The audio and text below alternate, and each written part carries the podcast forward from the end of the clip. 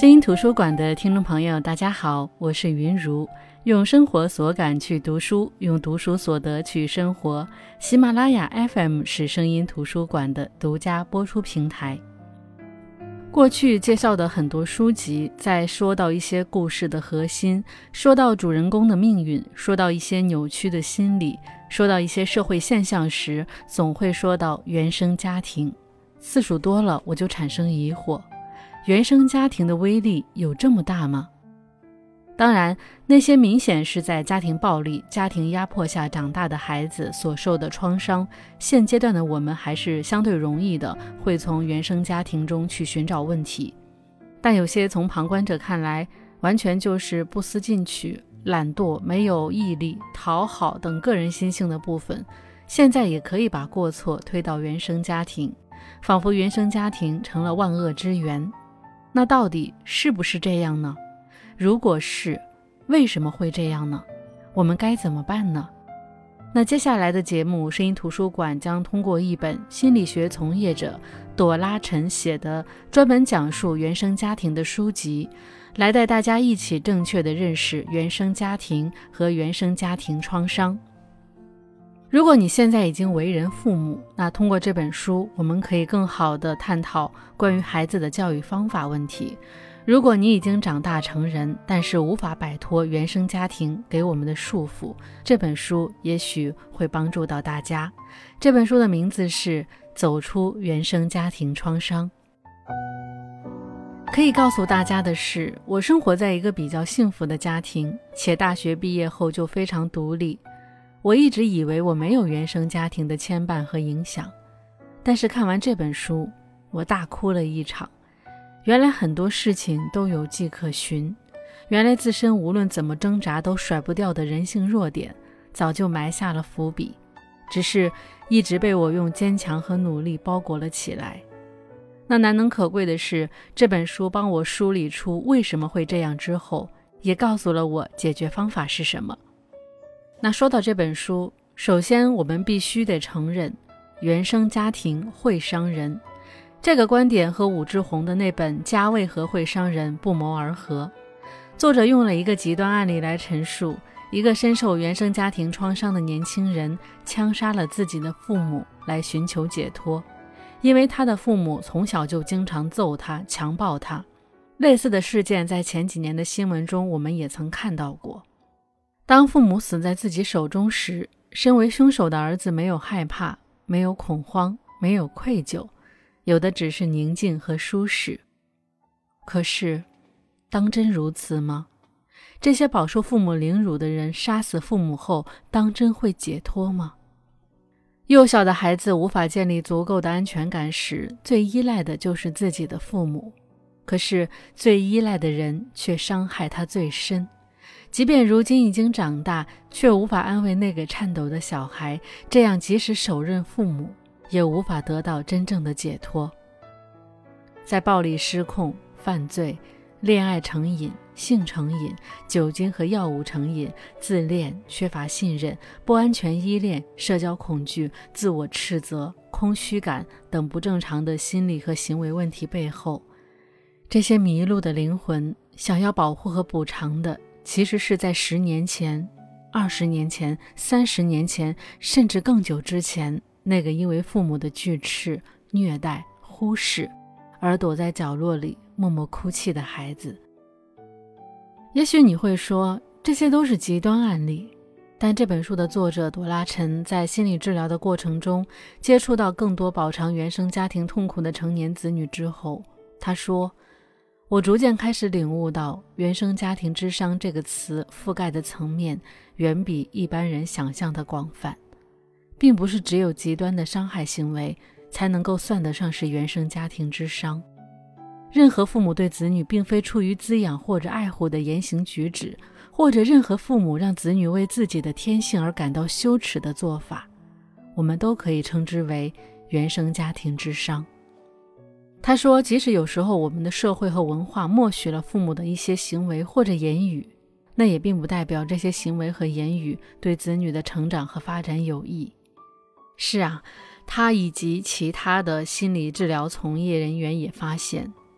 在我们的文化语境当中，受中国传统文化的影响，边界感的集体无意识，传统亲子观念的影响，以及教育体系中对于自我认知引导的缺失，可以说很难找到一个完全没有原生家庭之伤的人。那在这本书的介绍和分享当中，我们尽量避开那些极端的，比如虐待、强奸、扭曲、变态的原生家庭创伤，尽量把大家在教育孩子上的一些认知误区呈现出来，也尽量让大家有所体会。那首先，作者向我们介绍了原生家庭之伤的四种类型：身体之伤、言语之伤、性之伤和情感之伤。那可能跟大多数人相关的就是身体之伤、言语之伤以及情感之伤。说到身体之伤，最近在教育孩子上，我也很有挫败感，就是在一次忍无可忍之后打了孩子一下，然后内心就充满了愧疚感，让我完全无法原谅自己的行为。那一次在跟朋友聊天的时候，大家都认为孩子还是要打，但是要有技巧，要有原则，要一次到位，让他长记性。但是我始终不得要领，无法突破。而在这本书里，我找到了原因以及解决办法。所谓的身体之伤，除了父母有极端病理性心理问题造成的对孩子的身体暴力之外，最常见的就是体罚或者棍棒教育。那在中国的文化环境当中，作为教育手段的体罚和身体虐待常常被混淆。虽然体罚和身体虐待往往都是出于父母对孩子的愤怒，但是两者是有根本区别的。体罚是父母对于一些特定的不良行为的一种惩罚措施，最重要的特点是它是父母事先和孩子商量好的规则。当孩子做了某些不良行为的时候，其实他是能够预料到自己会被父母体罚的。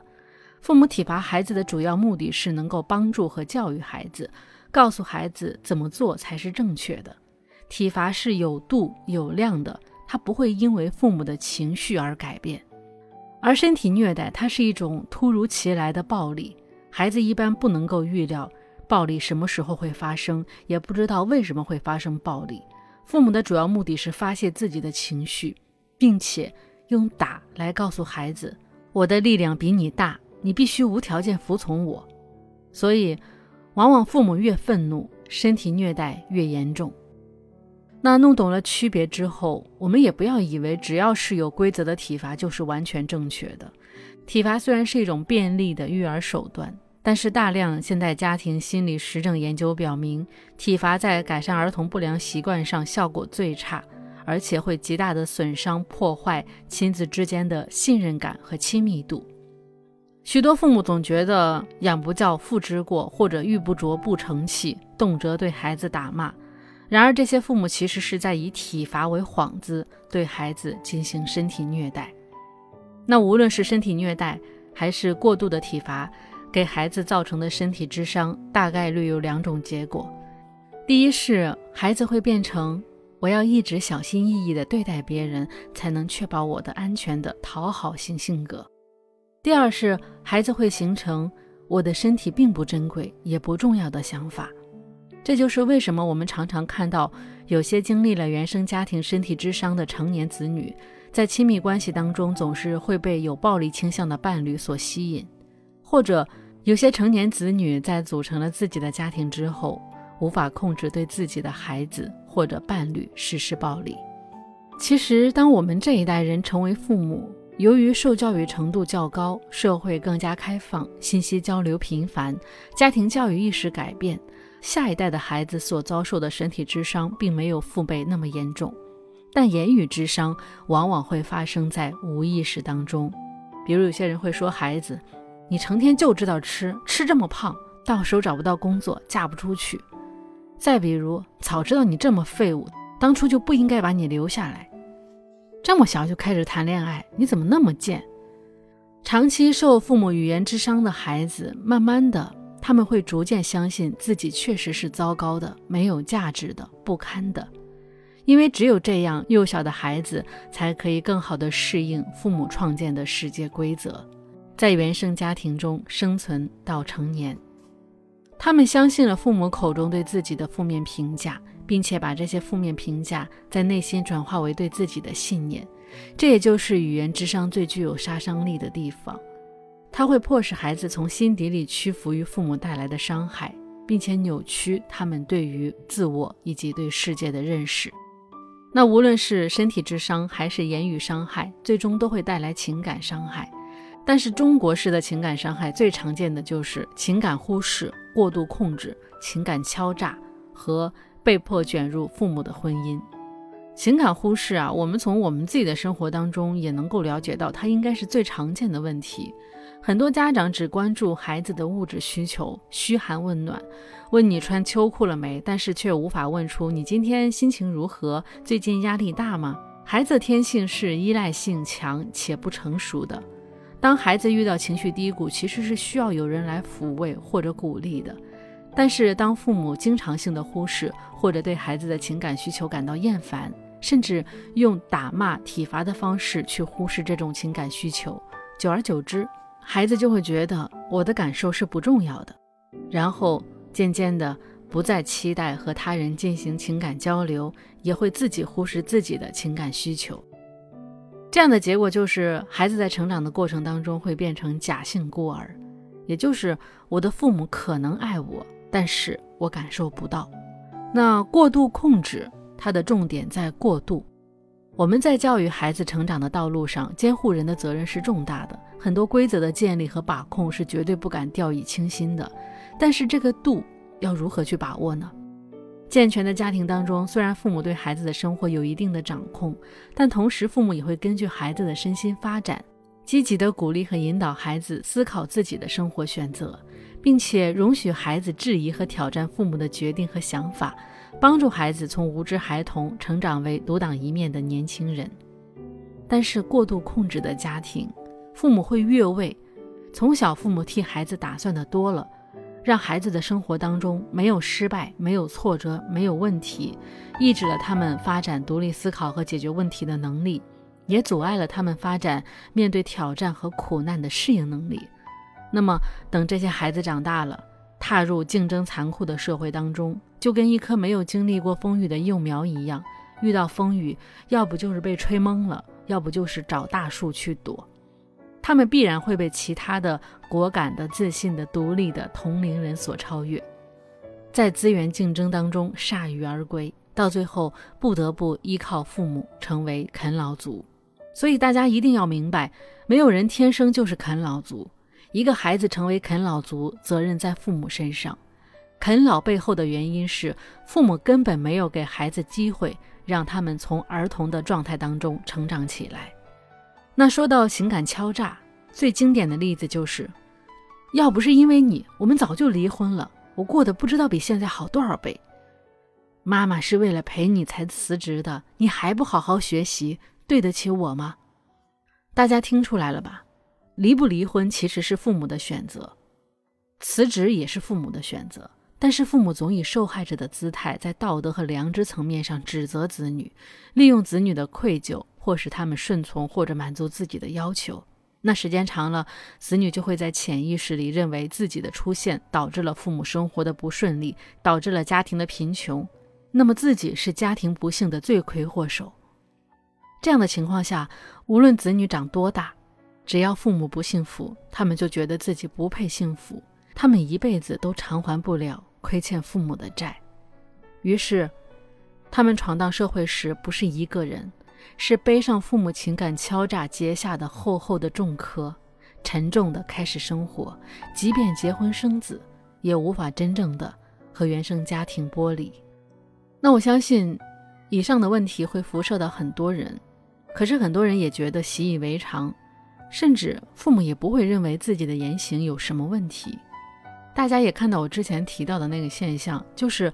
把所有的问题都推到原生家庭问题上，似乎成为一种逃避的方式，情绪的发泄口。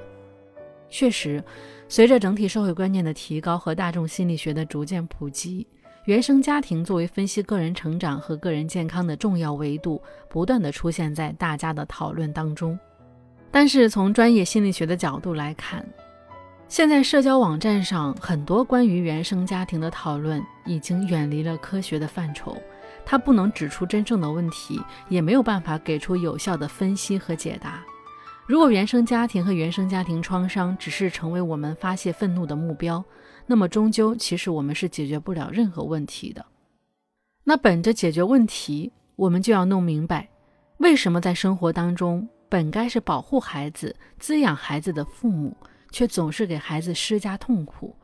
是什么导致父母对孩子的控制、忽视、攻击，甚至虐待的？很多人在成长的过程当中，最大的愿望是不要变成像父母那样的人。然而，事实是我们无论多么努力的挣扎，都无法脱离父母对我们的影响。如果父母是歇斯底里的人，而我们的生活当中总是平和待人，但是我们会发现。在某些情急的瞬间，真的会父母上身，我们的反应和父母如出一辙，着急的样子、生气的样子、苛责自己的样子。为什么呢？作者说，原因是当幼年的我们无法抵抗来自父母的原生家庭之伤时，我们只能够顺从父母。在潜意识当中，我们吸收了父母的一部分性格特征、思维模式，通过模仿父母的言行举止来更好地适应父母创造的环境。这在心理学上称为心理内投。我们潜意识中模仿父母的部分，逐渐演化成了我们自己的性格特征、思维模式的一部分。这在心理学上也被称为仿童。但是我们必须明白，一般孩子会模仿和演化的是父母在亲子教育当中对孩子最为苛刻、最为残酷、最坏的那部分，因为这一部分给孩子的冲击是最大的，最容易被孩子记牢的。而且吸收了父母最坏的一部分，会让年少的孩子幻想自己拥有了部分可以和父母抗衡的力量。这种虚构的力量，可以在失调的原生家庭当中保护孩子的心灵，让孩子至少能够在原生家庭当中熬到长大成人。那因此，我们会看到被父母暴力虐待的孩子成年之后，往往也会陷入暴力的关系。夹在父母不幸婚姻中的孩子，长大之后。夫妻不睦的概率也大大增加，原生家庭之伤的阴影诅咒般的重复在一代又一代人的身上，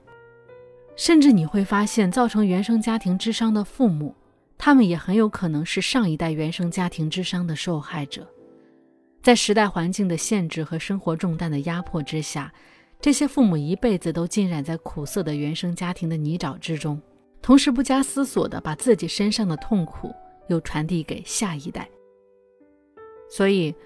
我们只知道原生家庭之伤是父母的错是没有用的。我们需要直面这些创伤，了解到为什么父母会这样。真正的了解父母之后，纠正原生家庭之伤带给我们的残缺和扭曲，真正认清自我，认清世界，这样才能从根本上扭转自己身上的魔咒，打破原生家庭之伤在代际传播上的恶性循环。那本期我们分享的是心理学从业者朵拉陈的《走出原生家庭创伤》这本书。这期节目主要告诉大家什么是原生家庭之伤，以及原生家庭之伤有哪些表现。那下期节目我们继续和这本书一起探讨为什么会有原生家庭之伤，以及如何面对和解决原生家庭带来的问题。我是云如声音图书馆，我们下期再见。